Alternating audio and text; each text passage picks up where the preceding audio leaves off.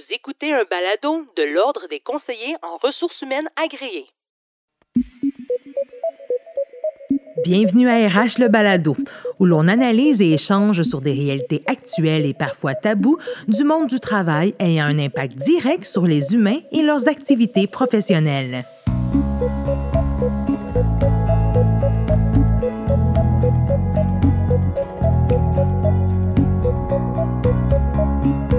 Le retour au travail d'un employé au prix avec des problèmes de santé mentale est une étape cruciale à laquelle il faut porter toute l'attention nécessaire.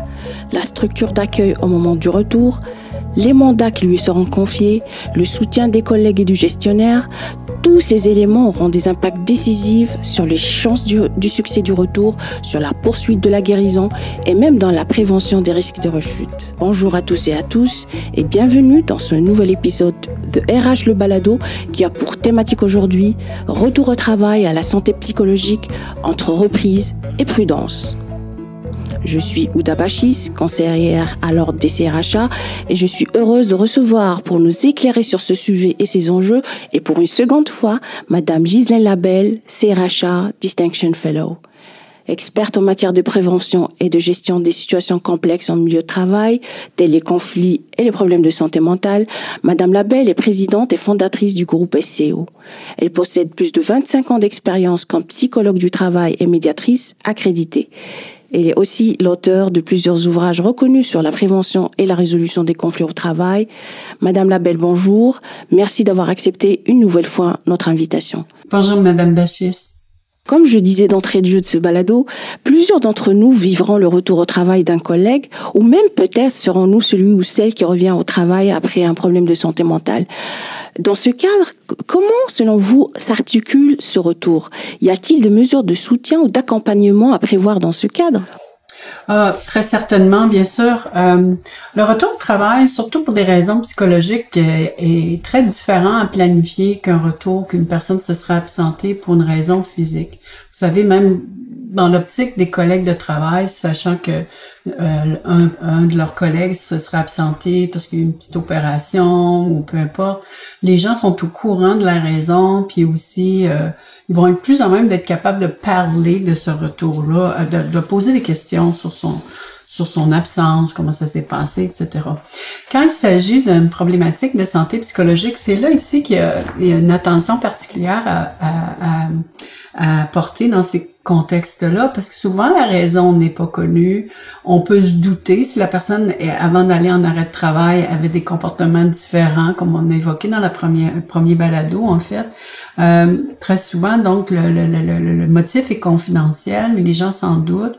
Et surtout parce qu'on on traite d'un sujet qui, qui est la santé mentale, qui est encore un peu tabou. Donc, les gens ne savent pas trop comment se comporter. Il y a deux choses importantes à considérer ici, c'est que la personne va revenir dans un retour Et c'est important de bien le planifier. Comment va s'échelonner les, les, semaines, à, quelle fréquence, à combien de jours par semaine, etc.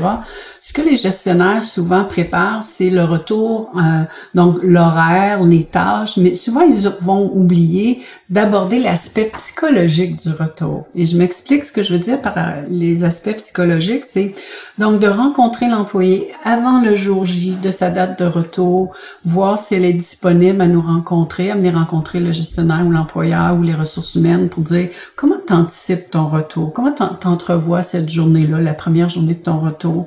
Euh, As-tu des appréhensions? Si oui, lesquelles? Comment tu penses que tes, tes collègues vont réagir?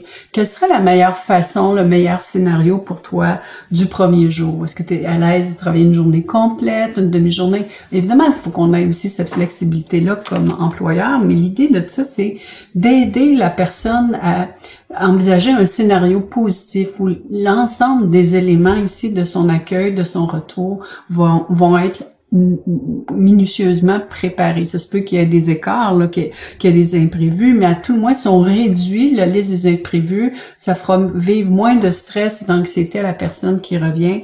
Donc, forcément, ici, on facilite son retour.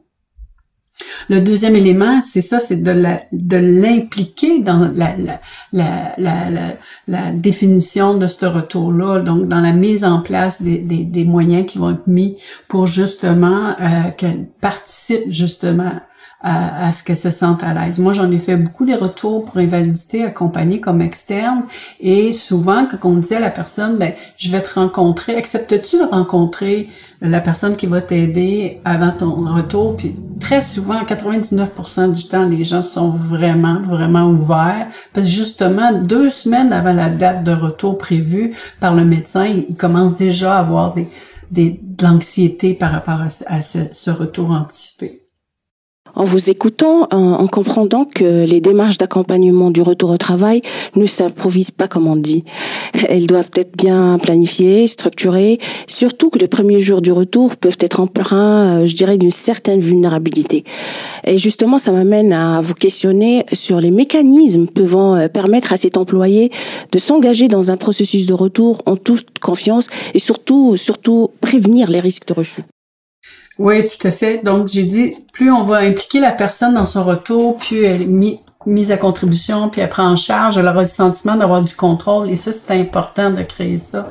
C'est ce qu'elle a vécu dans son absence, une perte de contrôle, hein, euh, lorsqu'on a un problème de santé mentale. Donc, euh, évidemment, si on a fait un scénario, il faut être ouvert à l'adapter chemin faisant. Si on a décidé qu'il y aurait deux semaines où la personne va travailler deux jours, puis immédiatement après, on passe à trois jours semaine, mais ces deux dernières, ces deux premières semaines ont été difficiles. Est-ce que l'employeur pourrait être souple et flexible pour dire, OK, on peut continuer à deux, à deux jours semaine pour une semaine ou deux pour que te laisser le temps de reprendre un petit peu le dessus? Donc, se faire rassurant, c'est extrêmement important parce que c'est là que ça se joue dans les premières semaines de retour. Hein? Qu'est-ce que la personne va vivre, euh, ce stress, puis comment elle se sent mieux outillée pour faire face à ça? Ils ont, euh, les personnes qui ont été en absence ont travaillé ça, euh, soit de façon médicale, s'il y a eu de la médication pour contrôler le stress, l'anxiété, soit aussi ils ont travaillé ça avec un psychothérapeute de comment gérer leur stress, leur anxiété.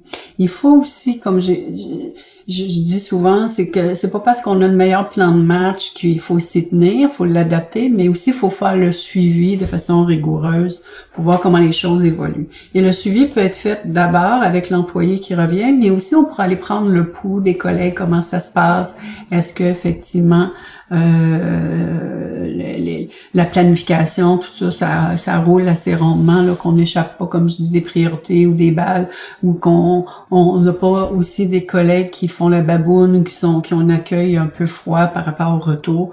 On aura très certainement ici à travailler aussi la chimie entre les collègues et la personne qui revient. Dans ce cadre que vous décrivez, euh, je vois que le soutien de l'employeur, euh, vous en avez parlé tout à l'heure, et le soutien social euh, deviennent un genre de catalyseur d'un retour au travail réussi. Parlons-en justement du soutien du gestionnaire dans ce cadre. plusieurs études ont souligné le rôle central des gestionnaires dans la réussite d'un processus de retour au travail. Et donc, y a-t-il des éléments vraiment déterminants à mettre en avant plus que d'autres? Ouais, ben, je pense que ça ici, c'est on, c'est, c'est pas juste exécuter un plan, mais c'est aussi dans l'attitude, la manière de le faire. Je dirais que ça se traduit beaucoup par les attitudes. Donc, l'attitude d'accueil, l'attitude de bienveillance, qui est un mot très couramment utilisé là, dans gestion maintenant, mais c'est vrai, le plus vrai que jamais, d'être très bien, d'avoir une attitude de prendre soin de l'autre, de bienveillance, d'avoir une écoute, un soutien par rapport aux difficultés, tu sais, peut-être la personne exerçait une fonction X avant, il y a, une partie de ses responsabilités qu'elle n'a plus présentement, jusqu'à temps qu'elle puisse réintégrer de façon euh, progressive et à 100%. Mais peut-être qu'elle vit dans ça un sentiment d'échec, de plus être à la hauteur. Donc d'avoir, d'être capable de justement d'avoir ces conversations là sur le sentiment, l'impact euh, et encore là aussi favoriser la prise euh, euh, la, prise de contrôle pour pas que la personne vive ça comme un sentiment d'impuissance ou de non-performance. Donc, l'attitude des gestionnaires fait énormément de différence ici. Moi, j'ai vu des gestionnaires qui se sont concentrés sur la tâche, puis les gens sont venus, puis ils ont dit, ben, j'avais pas d'écoute de mon gestionnaire, il était froid, il avait l'air à s'en foutre. Fait que tu veux pas créer cette situation-là ou dans l'autre extrême, il est tellement bienveillant, tout ça, que euh, j'ai peut-être cru qu'il me faisait plus confiance, il me retirait mes responsabilités alors que je m'en sentais capable. Donc, on ne sait pas, en fait, la meilleure façon de savoir quel est ce qui va être plus gagnant, c'est vraiment de rester en synchronicité avec notre employé puis ajuster au fur et à mesure. Ça, c'est super important. En vous entendant, il est clair que l'empathie, le leadership positif et bienveillant deviennent euh, très importants et primordiaux, je dirais même, euh, dans ce cadre. Euh, passons maintenant aux, collègues. Vous avez évoqué tout à l'heure le rôle des collègues. Le retour au travail d'un employé peut créer justement un malaise chez certaines personnes qui peuvent ne pas savoir comment l'aborder. Et donc, dans ce cadre, comment justement préparer les équipes de travail au retour d'un collègue ayant été au prix avec des problèmes de santé mentale? Ouais, puis ça, c'est toute la question un peu sensible. Fait que si on a bien préparé avant le jour J du retour, on pourrait vraiment mettre la table de façon à ne pas faire d'impair au niveau de la confidentialité. Si on a demandé à l'employé qui revient, es-tu à l'aise de parler des raisons pour lesquelles tu t'es absenté sans rentrer dans le détail? Mais c'est sûr que, exemple, si la personne s'est absentée un an, puis on sait qu'elle n'avait pas de problème physique ou de, problème de santé physique, c'est sûr que l'équation va se faire dans l'esprit des gens. Ou bien le gestionnaire pourrait dire, regarde, les gens t'ont vu un petit peu euh, pas dans ta tasse de thé, tu n'étais pas en contrôle, tu as eu des réactions émotives, etc. Est-ce que tu souhaites en parler avec tes collègues de travail et jusqu'où tu veux en parler? Ça, là, quand on a la permission de l'employé de dire, ouais, je je me, le minimum qui pourrait être dit, c'est, je me sentais pas bien, j'étais pas en possession de moi, en plein contrôle de, de, de, ma situation personnelle ou familiale ou autre. Puis, je sais que j'ai eu des comportements XY qui étaient peut-être pas ceux que j'aurais souhaité. Je m'en excuse, mais j'aimerais ça continuer à travailler puis qu'on reparte sur une nouvelle base, parce que les collègues, eux autres, ont enregistré puis ont encore en mémoire peut-être les moments difficiles qu'ils ont vécu cette personne-là avant son arrêt de travail. Fait que souvent, ils anticipent le pire au retour. Est-ce qu'elle va revenir encore aigrie ou négative? Est-ce qu'elle va encore nous faire ceci ou cela? Alors ça, je pense que c'est important de l'avoir préparé à l'avance, demander. Puis si la personne dit oui, ben, dans le plan de match qu'on a évoqué euh, précédemment, on pourrait dire quel est le meilleur moment où on aura une réunion d'équipe où tu pourras juste venir juste dire dans quel état d'esprit tu es, puis qu'est-ce que tu souhaites de tes collègues, puis qu'on ait un petit moment d'échange là-dessus juste pour briser la glace. De sorte que les collègues là savent que on a le droit d'en parler, on, la personne pourrait même dire ses limites. Je veux pas avoir de questions sur moi, qu'est-ce que j'ai vécu dans mon absence. Ça, je suis pas à l'aise de le faire. Ou d'autres fois, il y a des gens qui vont dire, moi, je suis à l'aise de vous dire ce que j'ai vécu puisque je voudrais pas que ça arrive à d'autres. Donc, euh, j'aimerais ça partager mon expérience. Dans ces cas-là, c'est d'une évidence ici que ça va aider à faire de la prévention si les gens, il y a un climat d'écoute et de respect par rapport à ce qui s'est vécu chez la personne absente euh, qui revient en fait de retour, ben là effectivement on peut tirer des leçons par rapport à cette expérience-là. Je vois que vous avez anticipé euh, quelque part notre dernière question, qui est néanmoins très pertinente. Et justement, je vous la repose. Quelles sont les stratégies ou les mécanismes à mettre en place pour que ces collègues, justement, deviennent des facilitateurs potentiels à un retour de travail réussi? C'est ça. Donc, euh, la conversation là-dessus, euh, même on pourrait inviter, inviter pardon, les collègues à dire comment les autres, c'est quoi c'était quoi leur, c'est quoi leur appréhension quand la personne revient là? J'ai omis de présenter ça dans la question précédente. Ça aussi faire place aux collègues qui ont des choses à exprimer là-dessus pour être vraiment une, une, belle façon de venir boucler une période qui a été difficile peut-être. Euh, et, et, là dans le retour, ben forcément ici on peut dire ben la personne aura besoin de soutien pour reprendre en fait totalement ses activités puisque c'est écoulé des mois.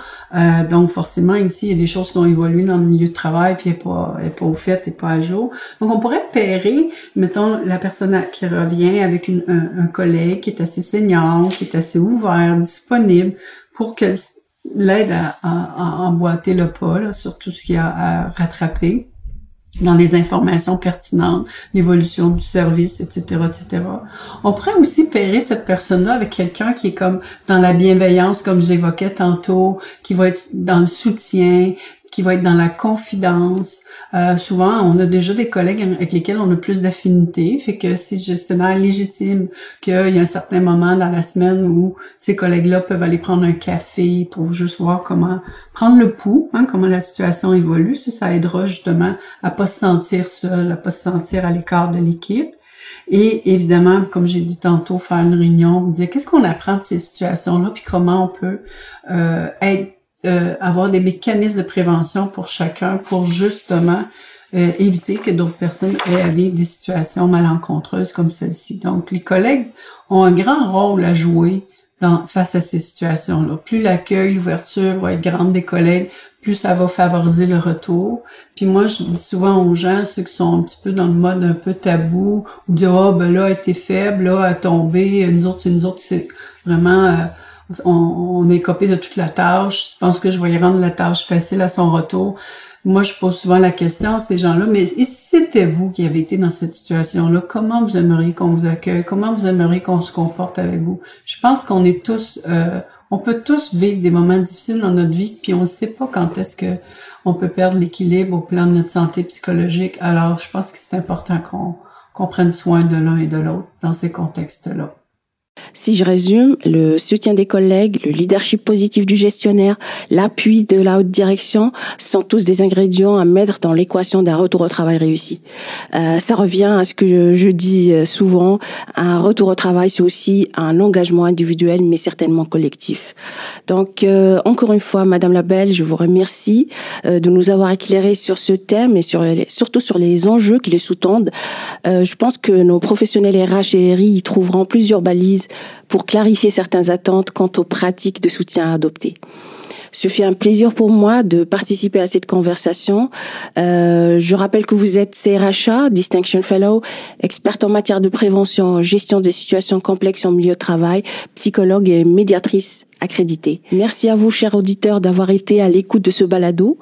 Euh, si vous l'avez apprécié, n'hésitez pas à le partager sur vos réseaux sociaux et à vous abonner à RH le balado sur votre plateforme d'écoute préférée, en l'occurrence pour découvrir nos prochains épisodes. Je suis Ouda Bachis, conseillère à l'ordre, et je vous remercie encore une fois d'être à l'écoute et je vous dis à la prochaine. Vous pouvez entendre ou réentendre tous les épisodes de RH Le Balado de l'Ordre des conseillers en ressources humaines agréées via les rubriques Balado ou Podcast des plateformes Apple, Google Play et Spotify. L'Ordre des CRHA et CRIA, c'est 11 000 conseillers et conseillères en ressources humaines et en relations industrielles agréées, des professionnels pour qui l'humain est au cœur des organisations.